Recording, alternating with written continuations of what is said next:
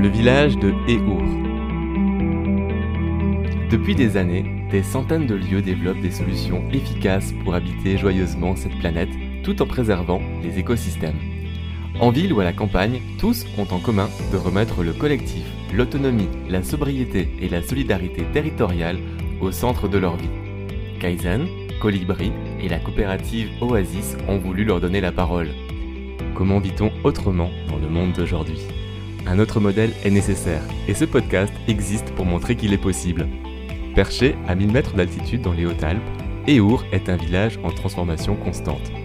Le respect de l'environnement est sans doute un des concepts fédérateurs permettant aux villageois et visiteurs d'ouvrir la discussion sur des notions telles que la gouvernance, l'éducation, l'écologie, l'agriculture, la musique, la culture et les énergies renouvelables. Ce village n'est ni une communauté de hippies, ni un monde parfait. Loin d'être LE modèle à suivre, Eour est un de ces villages qui rassemblent des individus n'hésitant pas à expérimenter des modes de vie individuels et collectifs. Ensemble, ils font le pari de respecter les valeurs en lien entre la nature et l'être humain. Dans cette émission, Caroline, la mairesse, revient sur l'histoire du village. Elle nous parle des habitants, de leurs habitations et de leurs activités, du lien culturel avec l'extérieur. Eour fait partie de ces lieux qui se veut sans étiquette, mais il s'applique à être le changement que les habitants souhaitent voir dans le monde. Alors nous venons d'arriver au petit village d'Eour, euh, où Caroline nous a rejoint avec son vélo électrique et nous avons marché jusqu'à une petite église. Nous sommes assis avec une magnifique vue sur la montagne en face de nous. Est-ce que tu peux Caroline nous décrire un petit peu ce village, l'endroit où nous sommes? Alors le village d'Eour est un village de 140 habitants maintenant.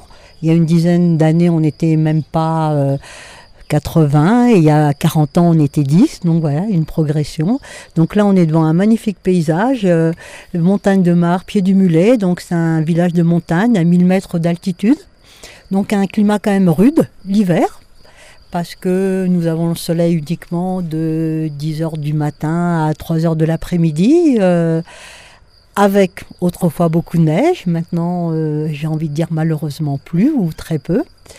Et les gens sont venus donc s'installer au village euh, ces 40 dernières années pour euh, trouver un havre de paix, mais également beaucoup, euh, je dirais, basé sur, les relations humaines, voilà, qui nous, qui nous relient les uns aux autres. Et je dirais que le plus important pour nous, c'est se respecter mutuellement, respecter la nature et se respecter. Donc 40 ans. Donc ce village a à peu près 40 ans. J'imagine que qui date depuis bien plus longtemps que ça. Quelle est son histoire? L'histoire de ce village, oh ben, c'était euh, un village très dynamique puisque au temps de Napoléon, il a failli être chef-lieu de canton. Parce qu'en fait, à l'époque, euh, les routes se faisait par les crêtes et non pas par les gorges, euh, d'où le nom de gorge, et les bandits pouvaient s'y répandre. Et donc c'était un lieu de passage important entre Bulle-et-Baronnie et Sisteron, sur la route euh, même des Princes d'Orange. Et il y avait euh, on dit plus de 1000 personnes qui à un moment donné ont vécu dans ce village. Donc là, on a du mal à imaginer ça. Et puis, bah, bien sûr, euh, l'exode, notamment entre les deux guerres, après la Première Guerre mondiale, a fait que ce, village s'est vidé. Et euh, dans les années 60-70, avec euh, l'industrialisation de l'agriculture, bah, tout le monde est parti. Il y avait vraiment, quand on est arrivé, les premiers qui sont arrivés, c'est en 75, il y avait vraiment plus que quelques anciens qui étaient là avec un petit troupeau de chèvres et qui survivaient tant bien que mal.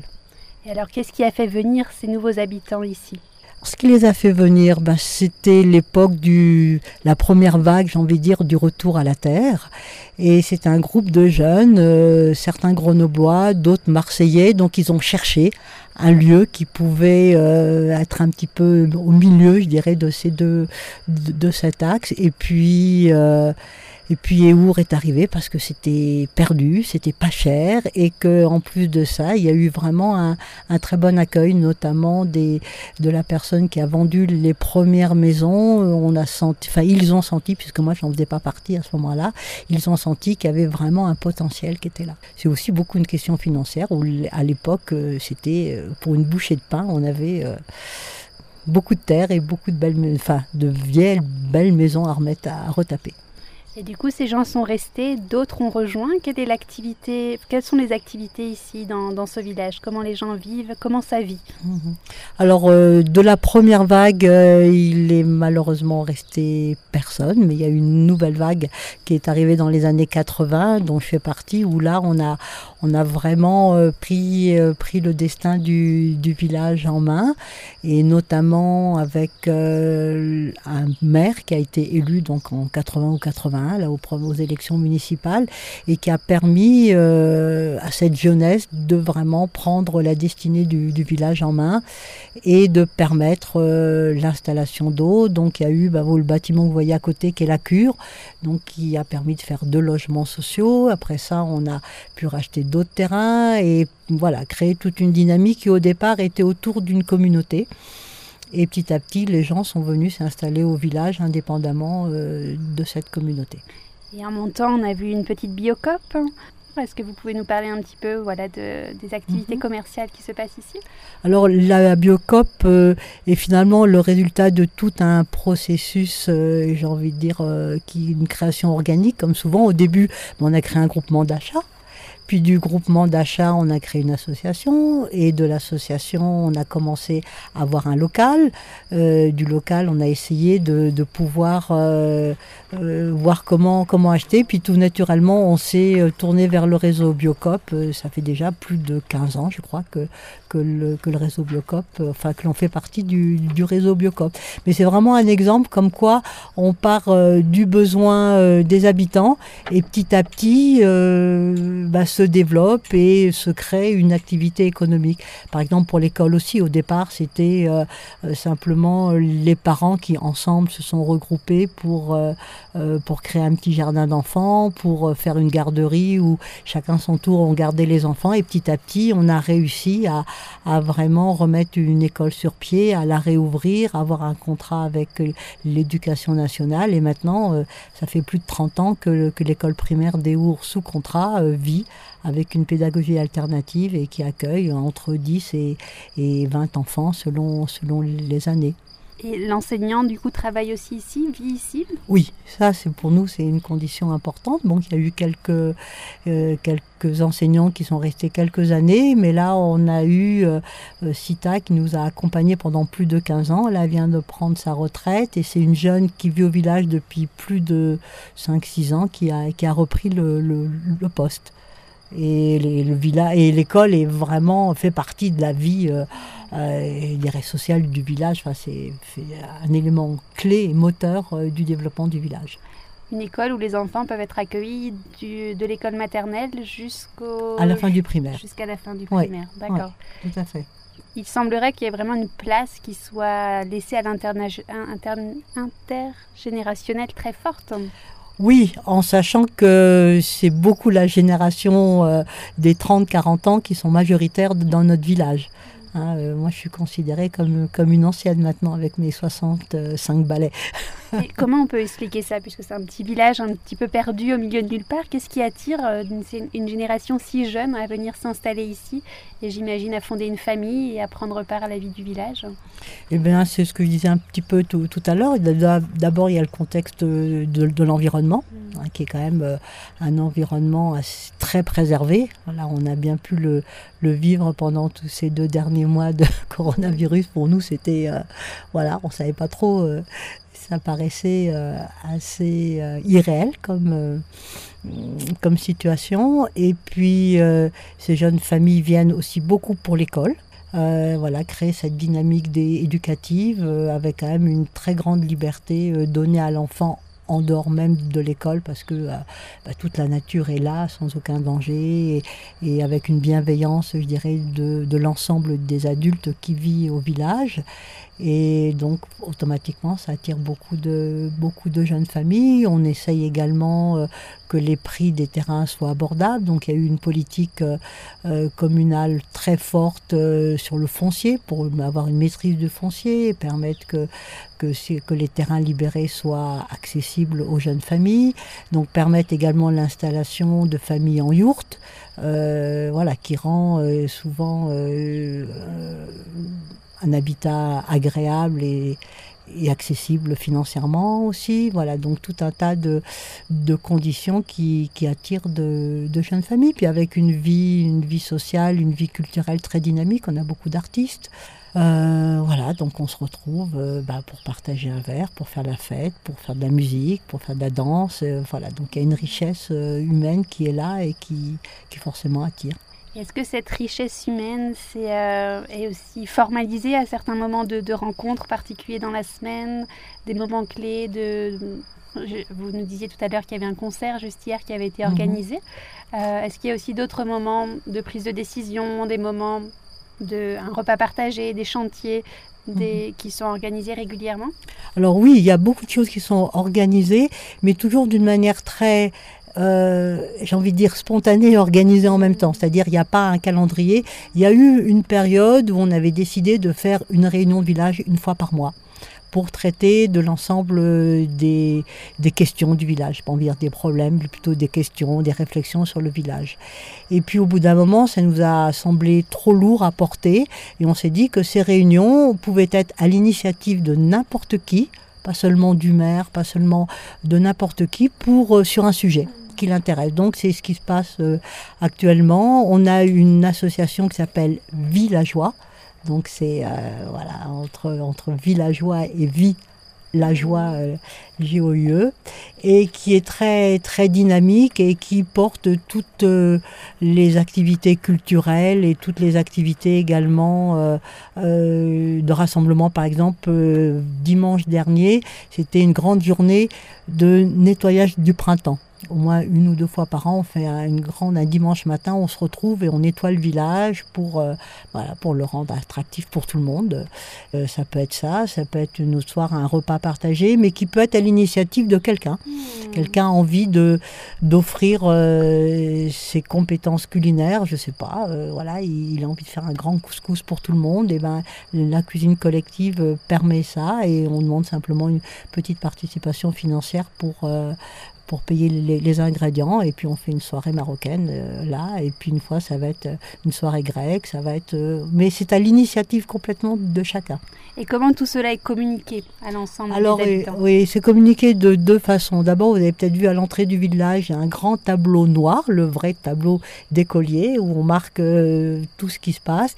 Et puis maintenant on a un site internet euh, du village et avec euh, avec une communication possible ça s'appelle annonce euh, eur.fr où chacun peut s'inscrire et reçoit toutes les nouvelles euh, du village. Mais c'est également un ça peut être besoin d'un coup de main besoin d'une course euh, qui descend à la rane et qui peut j'ai besoin de covoiturage etc c'est vraiment sur toutes toutes les petites annonces dont on a besoin de passer pour pour cette convivialité pour se rendre des coups de main est-ce que vous, entretenez aussi des liens avec euh, parce que Eour est assez éloigné du reste euh, du reste des habitations et en plus il n'y a pas de réseau.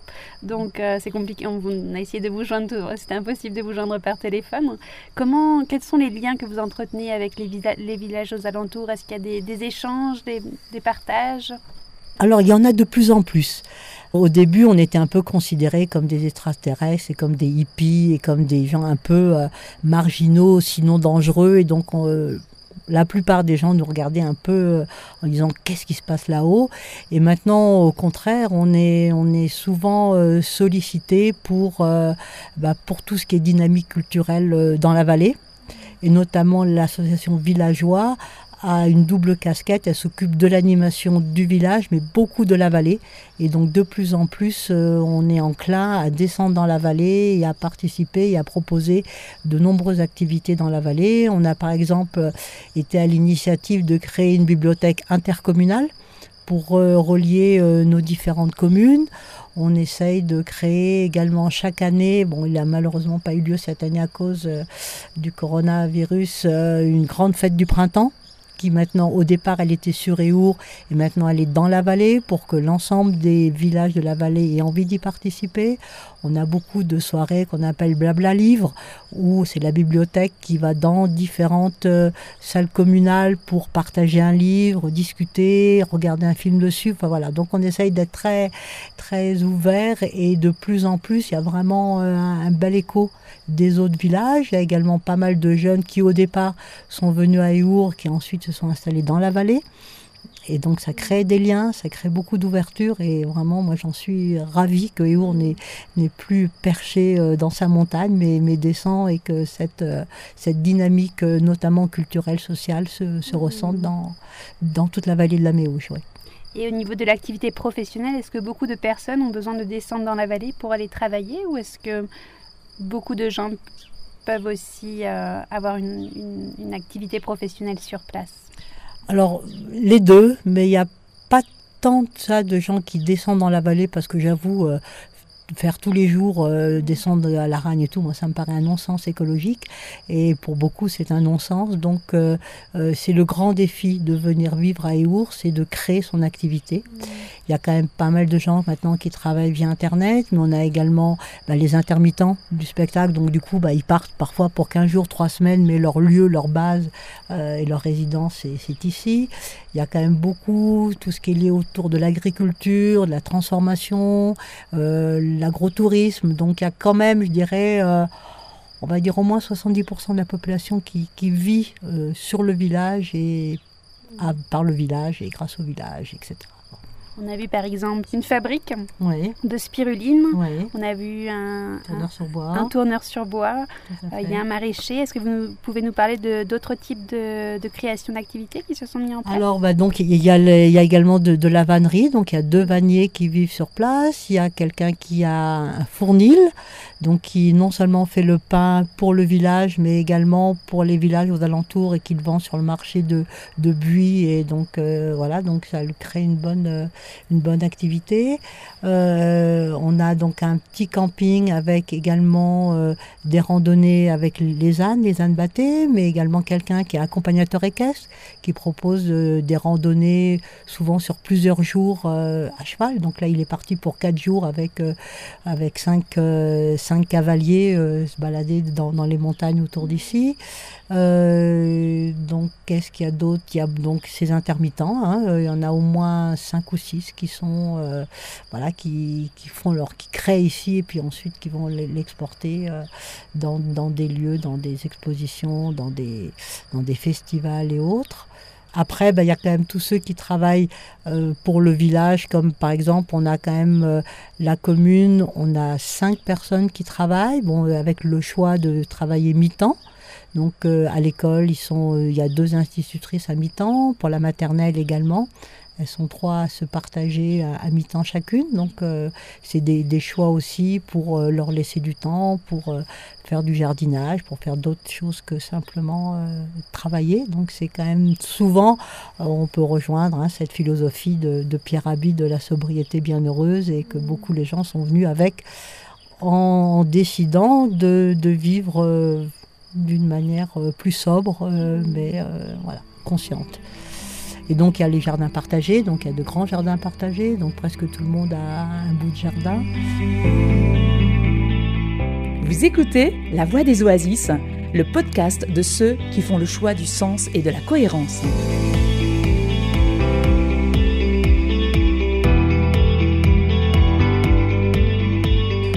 La ville le village a une vocation de tendre vers euh, l'autosuffisance? C'est notre souhait le plus cher. On aimerait beaucoup, donc on est en grosse réflexion par rapport à l'énergie, comment on pourrait créer une centrale, euh, euh, disons, photovoltaïque euh, villageoise, mais c'est pas évident, on est dans un, on est à 1000 mètres, donc on sait que c'est un petit peu la, la, limite, voilà, mais en tout cas c'est des grosses réflexions, on a quand même envie de ça, on a quand même créé il y a quelques années un, réseau de chaleur avec du bois déchiqueté, donc qui permet à un agriculteur du coin de, de compléter son revenu, c'est lui qui coupe tous les pins qui envahissent l'ensemble l'ensemble de, la commune. Et donc, et donc une grosse chaudière à bois déchiqueté qui, qui chauffe tout le bâtiment de l'école, cinq appartements, la commune, enfin le, pardon, la mairie et, la salle communale. Et bientôt un, dojo également, une grande salle de, voilà, qui est, qui est en train de se construire euh, à côté de l'école. Euh. et là, c'est intéressant, c'est un financement principalement privé, mais soutenu par la commune, puisque la commune a offert le terrain, va offrir justement le, raccordement au niveau chauffage et a participé un petit peu financièrement également à, sa mise en route. Et vous, Caroline, vous êtes maire de ce village. Est-ce que vous, pouvez nous parler un petit peu de comment se prennent les décisions mmh. euh, et par exemple, là, on voit des, des yourtes dans, dans, ce village des habitats légers. Est-ce que comment, comment ça a été facile d'implémenter ça? Donc depuis finalement depuis toujours depuis 80 euh, c'est vraiment une démocratie participative qui est en place pour nous, la démocratie participative, c'est l'implication des habitants, des villageois dans la prise de décision. Donc au début, bah, c'était évident, on était 15, donc euh, euh, il y avait le conseil officiel qui était de 7 personnes, mais tous les 15 ou presque participaient vraiment euh, au développement du village. Et au fur et à mesure que le village a grandi, on a continué ce même processus avec donc ce dont je parlais tout à l'heure, ces réunions village, où étaient débattues vraiment toutes les, orientations et le conseil municipal est vu comme un organe non pas de décision mais d'exécution. C'est-à-dire, euh, en général, une fois qu'on a que le village a, pris une orientation, euh, où les commissions et ensuite le conseil municipal euh, voient la faisabilité comment c'est possible et notamment euh, euh, bah, voir si on peut euh, aller chercher des, subventions, voir tout le côté juridique, administratif, etc. Donc c'est vraiment là pour travailler concrètement les décisions qui ont été prises, les grandes orientations qui ont été prises au niveau du village. Et donc ça, depuis toujours, et ça continue. Ça continue maintenant, on est plus nombreux, donc on a créé des commissions donc euh, chacun peut s'impliquer dans des, dans des commissions. en général, il y a un conseiller qui est un petit peu chef de file de, la commission et euh, fait un travail de réflexion, de coordination et, et le conseil municipal entérine simplement la, faisabilité du, du, projet. Et l'histoire des yourtes, ben, c'est une histoire qui, euh, qui s'est créée je dirais, euh, ensemble, de manière organique, euh, parce que justement, bah, la première famille arrivée, on n'avait pas de logement pour eux euh, de disponible. Cette famille apportait vraiment une belle dynamique. On avait envie qu'ils qu restent. On dit mais nous on peut s'installer en Yurk. On dit bah bingo pourquoi pas. Et puis et puis de fil en aiguille, on a on a quand même un petit peu cadré les choses puisque on demande à ce que, le, ce que les yourtes s'installent sur des terrains privés, non pas sur du communal, je vais vous expliquer pourquoi, et que le propriétaire parraine la personne qui s'installe en yourte. Donc c'est quelque part le propriétaire qui est garant euh, de l'installation de, de, la yourte et de ce qui va s'y passer.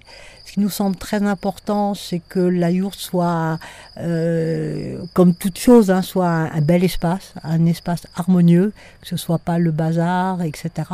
Euh, si on veut que ça puisse continuer. Donc il faut qu'il y ait vraiment ce respect. Je parlais de respect tout à l'heure. Donc respect de l'environnement, respect visuel. Et donc c'est le propriétaire qui est un petit peu garant par rapport aux, yourteux. Quelque part c'est un parrainage en disant voilà des gens qui viennent, et eh ben oui, on a envie que vous restiez, on va essayer de vous trouver un espace. Donc euh, lorsque c'est possible, la personne se raccorde au réseau potable et participe à ce moment-là euh, à la redevance du réseau potable euh, comme chacun. Si c'est possible de se raccorder à l'assainissement également, puisque donc nous on a une, une station d'épuration plantée de roseaux hein, depuis déjà une trentaine d'années, donc on est tout en, en phytoépuration.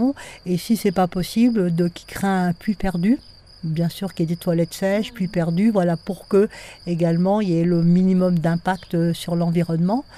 Euh, voilà, et puis donc les, gens peuvent s'installer. Certains mettent des panneaux solaires pour l'électricité, d'autres se, raccordent à la maison euh, qui les accueille. Euh, chacun trouve un petit peu des solutions. Mais on n'a pas voulu que ce soit sur des terrains appartenant à la commune, parce que la commune n'a pas le droit, la capacité de juger, de dire bah oui, toi tu peux rester, toi tu peux pas quoi. Donc pourquoi lui, pourquoi pas elle euh, Non, donc c'est pour ça qu'il y a cette histoire de parrainage. Et d'ailleurs, comment ça se passe si un nouvel arrivant, une nouvelle personne souhaite intégrer le village? Mhm. Comment comment elle fait? Eh ben comment elle fait? Elle vient là, elle rencontre, elle, euh, elle peut, elle essaye de, de trouver, d'être accueillie chez l'un ou l'autre, euh, soit parce que parfois il y a des, des logements qui peuvent être aussi alloués à la semaine ou, ou au mois, ou alors euh, elle pose, il y a un camping, elle pose son camping-car ou sa tente dans le camping, et puis elle rencontre les uns et les autres, elle, elle participe un petit peu à la vie, et puis au bout de quelques mois, ben on sent que oui, euh, oui, elle, pourquoi pas, elle peut avoir un projet sympa, elle est là, et tout naturellement, on lui dit, bah oui, tiens, bah finalement, moi, euh, j'ai un peu de place là où tu peux. c'est la vie qui, voilà, mais sans aucun, euh, sans aucune règle autre que celle de, de la rencontre humaine.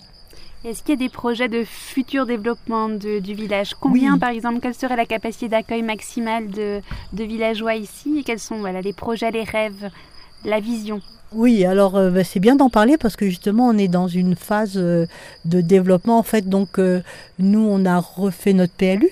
Il y, a l'an- il y a deux ans maintenant qu'il a été validé, donc qui permet d'accueillir pour les dix prochaines années une vingtaine euh, d'habitations à peu près, euh, réparties notamment sur, bon il y a quelques terrains privés, mais la plupart c'est deux, deux zones euh, euh, communales, et il y en a une qui vient d'être euh, libérée, je dirais, qui est, qui est en projet à l'entrée du village. Et là, donc, on est en pleine réflexion et avec le nouveau conseil municipal, on a pris la décision et qui, moi, me, me sourit beaucoup de dire euh, on va pas vendre l'eau par l'eau, mais on va vraiment essayer de créer un projet architectural, un projet parce que c'est à l'entrée du village, donc on souhaite qu'il y ait une réelle harmonie. Autant on est complètement d'accord d'avoir des yurts, d'avoir des maisons un peu dans tous les, je dirais dans tous les sens, euh, si elles sont intégrées au paysage. Et là, c'est l'entrée du village, c'est un grand, c'est une pente un petit peu dénudée qui aura besoin d'être reboisée, et donc on a besoin de vraiment créer une, architecture cohérente. Donc euh, on a décidé dans un premier temps de pas mettre à la vente les lots, mais de chercher.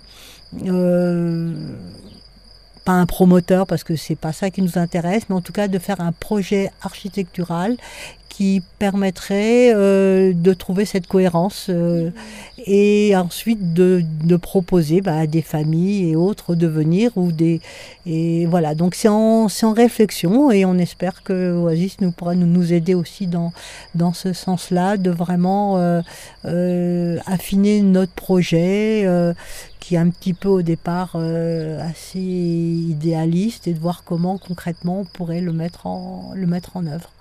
Est-ce que vous auriez un besoin ou quelque chose qui... qu'est-ce qu'on peut vous souhaiter pour le futur? Eh ben, ça serait de, rencontrer euh, euh, des personnes qui nous aident à, concrétiser ce projet, soit parce qu'elles seraient partie prenante du projet pour elles-mêmes, soit elles pourraient nous apporter leurs compétences pour nous dire, ben voilà, on peut, là, si vous voulez, en fait, il y a, il y a la possibilité de créer euh, entre 6 et, 6 et 10 maisons. Euh, alors voilà, comment, comment mettre ça en, mettre ça en, en mouvement en sachant très bien que l'on veut faire quelque chose qui soit extrêmement euh, accessible euh, financièrement. Donc il n'est pas question de... Voilà, donc on peut imaginer plus des maisons au saturbois paille ou autre chose. Mais le plus important pour nous, c'est de créer une cohérence quoi, pour que pour que les pour qu'il y ait vraiment une, une unité architecturale euh, et qui fait en disant ah oui ça quand on arrive là voilà ça ça fait un bel euh, Et c'est l'effet que ça nous a fait, de voir beaucoup de beauté et d'harmonie tout en ayant une grande diversité Voilà, en fait, donc, quelque euh, chose de très mhm. doux mm, et de bah, très, de très agréable. Et j'ai une curiosité, j'ai lu dans le magazine Kaizen où il y avait un article sur le village que les, les fondateurs ou les personnes qui étaient arrivées au départ avaient un lien très fort avec la communauté de Findorn en Écosse. Mhm. Est-ce que vous pouvez nous parler un peu de ce lien? Est-ce que, est -ce que cet aspect spirituel est toujours présent ici? Alors ce lien oui, puisque moi-même euh, j'ai participé pas mal à, à, cette, euh, à ce lien entre Findorn euh, et Our. C'est vrai que ça nous a énormément inspiré au début. Parce qu'aussi à Findorn, c'était une des premières communautés qui travaillait vraiment sur la dynamique de groupe ce qui aujourd'hui nous semble relativement commun, tout ce qui est communication non violente, socratie, tout ça c'était c'était déjà présent là-bas et donc ça nous a énormément aidé dans notre vie collective à asseoir un petit peu toute cette démocratie participative et avec également ce côté spirituel euh, dans ce sens euh, extrêmement ouvert, hein, absolument pas lié à une religion quelconque, mais simplement à, j'ai envie de dire, à, trouver ce centrage intérieur, cette, ce, ce, silence en nous et cette ouverture à l'autre. Et donc, euh, pendant longtemps, on commençait les réunions parce qu'à Findor, on appelait un attunement, c'est-à-dire une harmonisation, où simplement on est ensemble pour se mettre en écoute euh, les uns les autres et pour s'ouvrir à l'autre. Et, même si aujourd'hui c'est moins formel, c'est pas autant euh, présent, ça reste quand même, je dirais, en, en arrière-fond qui est, là, et puis avec euh, voilà, des, personnes qui ont une vie euh, où on sait que simplement ils passent un certain nombre euh, de temps à méditer, qui vraiment font ça, d'autres le font d'une manière beaucoup plus, je dirais en mouvement, mais peu importe quoi. Mais je crois que le, ce qui est le plus important pour moi, c'est le, le respect de chacun. Et vous, Caroline, est-ce que vous voulez bien nous dire qu'est-ce qui vous a attiré ici et euh, qu'est-ce qui vous a fait y rester et être euh, à présent maire de ce village? C'est un petit peu ce dont je viens de parler. Donc moi je suis arrivée en 79. Euh, c'était le tout début de la communauté de ce lien Findorn. Moi-même j'avais une, une recherche spirituelle depuis déjà pas mal d'années et en même temps cette immense envie de, de, vivre de la nature. Je finissais des études d'aménagement du territoire et j'étais vraiment très, comment dire, euh, très en lien avec l'écologie, avec euh, euh, ce retour-là, mais trouver du sens. Et j'ai immédiatement senti un potentiel dans ce village, disant ouais là on peut vraiment créer une nouvelle société, quoi, une nouvelle, euh, voilà. Donc c'est ce qui m'a toujours euh, été mon fil conducteur depuis 40 ans et, c'est pour ça que j'ai accepté d'être maire et que voilà, j'y suis restée euh, trois mandats pour, pour participer à ça. Vous écoutez La Voix des Oasis, le podcast de ceux qui font le choix du sens et de la cohérence.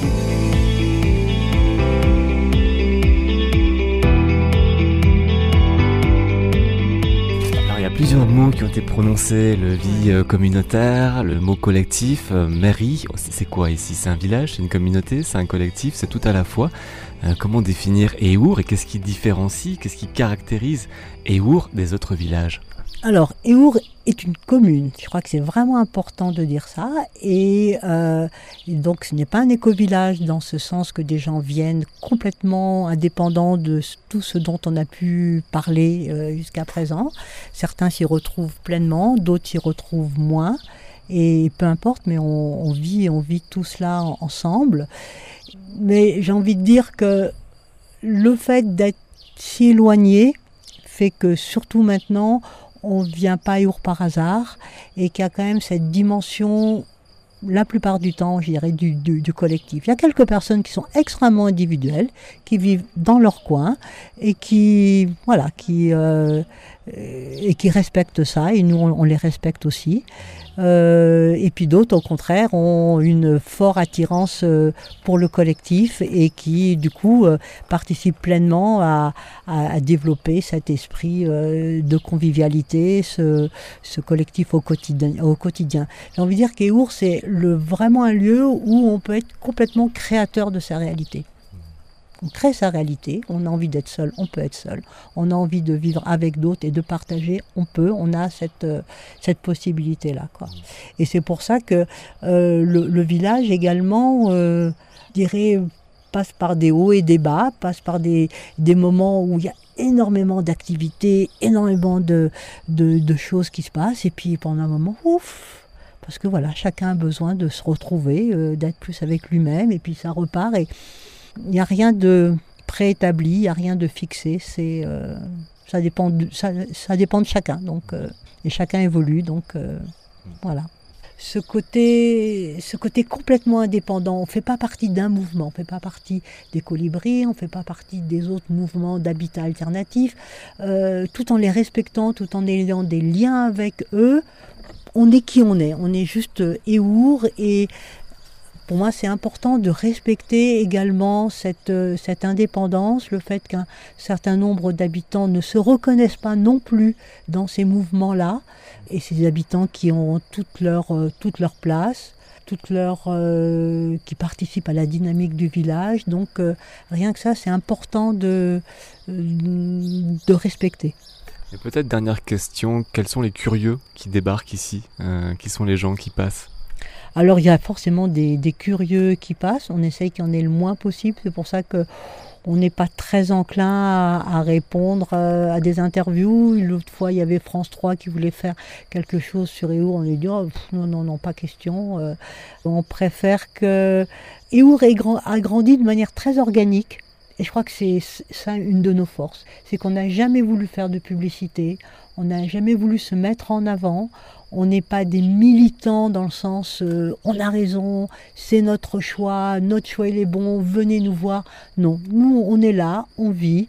Euh, du coup, on rencontre plein de, gens, on est très ouvert à, la rencontre, mais on ne va pas les chercher.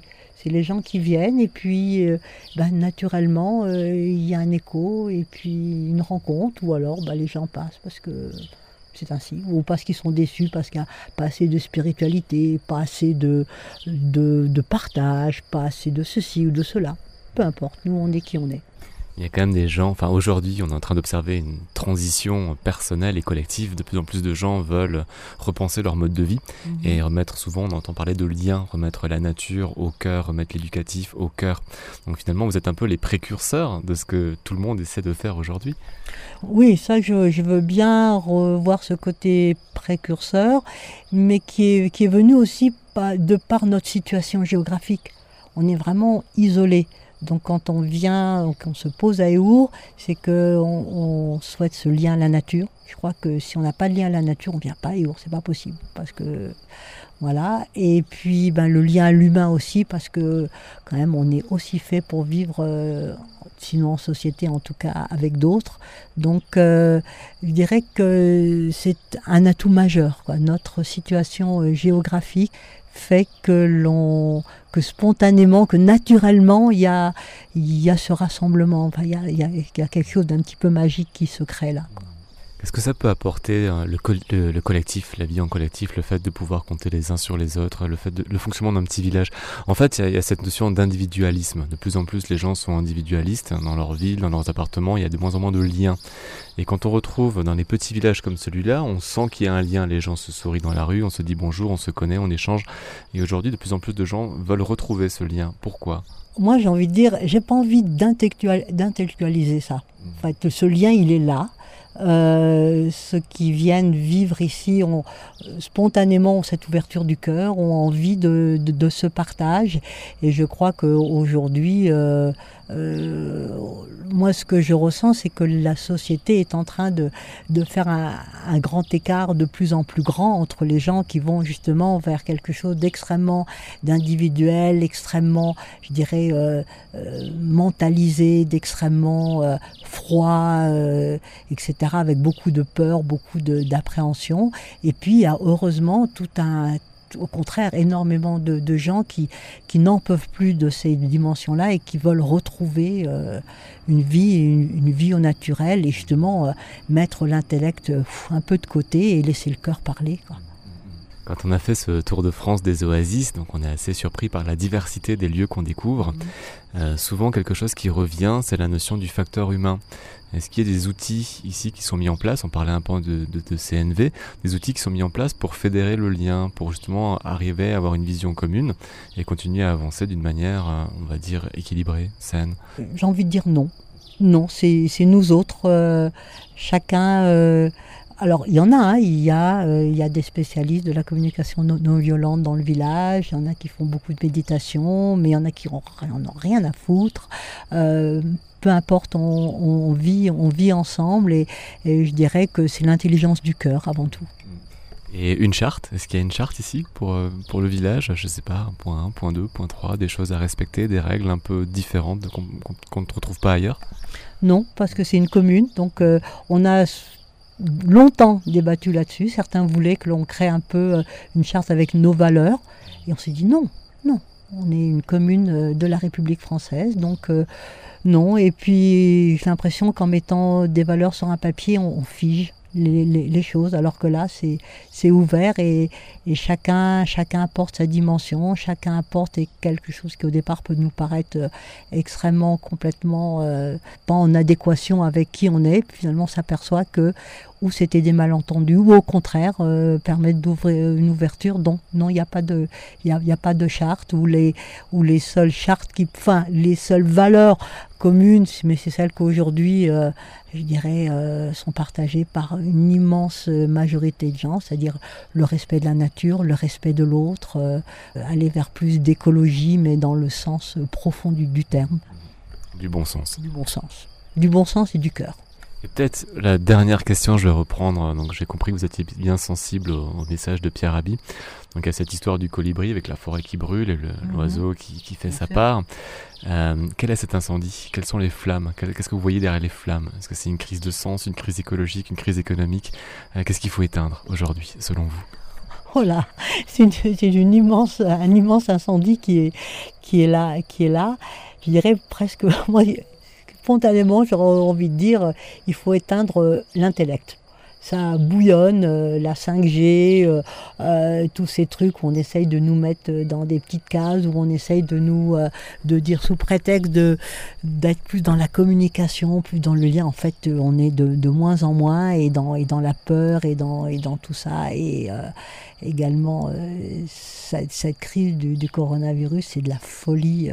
voilà folie, folie, et où, euh, où au lieu de renforcer l'immunité de chacun, on va essayer de nous euh, mettre un vaccin. Enfin, euh, voilà, c'est la société qui est malade, mais on ne veut pas reconnaître cette maladie. donc c'est un, vraiment un très grave incendie. Mais bon. On va, on va l'éteindre. C'est vrai que le téléphone ne passe pas ici, c'est une volonté de... C'est une volonté. Oui, le fait que les portables passent pas beaucoup, c'est vraiment une volonté. On a refusé par deux fois, sinon plus, euh, l'installation d'une antenne sur le village. Heureusement, les antennes doivent se poser sur des terrains communaux, donc il doit y avoir l'autorisation de la commune pour ça. Et là, c'est un exemple où tout le monde, enfin on va dire 90% de la population est complètement OK avec ça. Par contre, on œuvre pour avoir la fibre, pour avoir un meilleur débit, et là, euh, mais on est tous euh, reliés par câble avec quand même le minimum de Wi-Fi, si possible. Et le fameux compteur Linky Et le fameux compteur Linky que l'on a refusé tous en bloc. Et ça a été un, moment euh, mémorable parce que quand les, ils sont venus pour les compteurs, ils savaient très bien qu'Eour allait être contre. On était tous dehors et on a fait une manif. On leur a offert le café. On a, voilà. Et ils n'ont même pas insisté parce qu'ils ont bien compris qu'ils arrivent. Ils en ont posé peut-être un ou deux, c'est tout. Merci Caroline.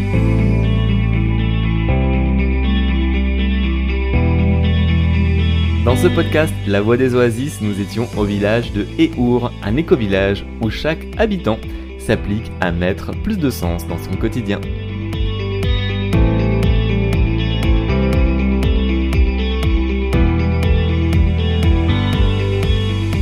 La Voix des Oasis, une production d'Alexandre Sattler, à retrouver sur son site internet gaia-image.com.